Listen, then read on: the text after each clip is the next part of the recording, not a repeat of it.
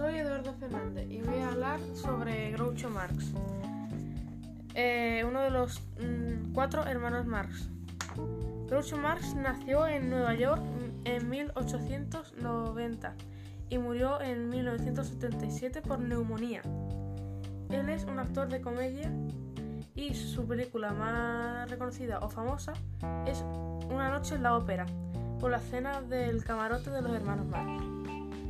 Empezó con 15 años como cantante con sus tres hermanos, de ser reconocidos como los actores cómicos que llegaron a ser. Se casó tres veces con Ruth Johnson, Kay Marvis y con Eden Arthur. Además, Groucho es un apodo que significa gruñón y su nombre real es Julius. Considerado el cómico más influyente de la historia. También, antes de morir, le dieron un Oscar honorífico. Su primer número cómico surgió por un enfado por culpa de la actitud del público.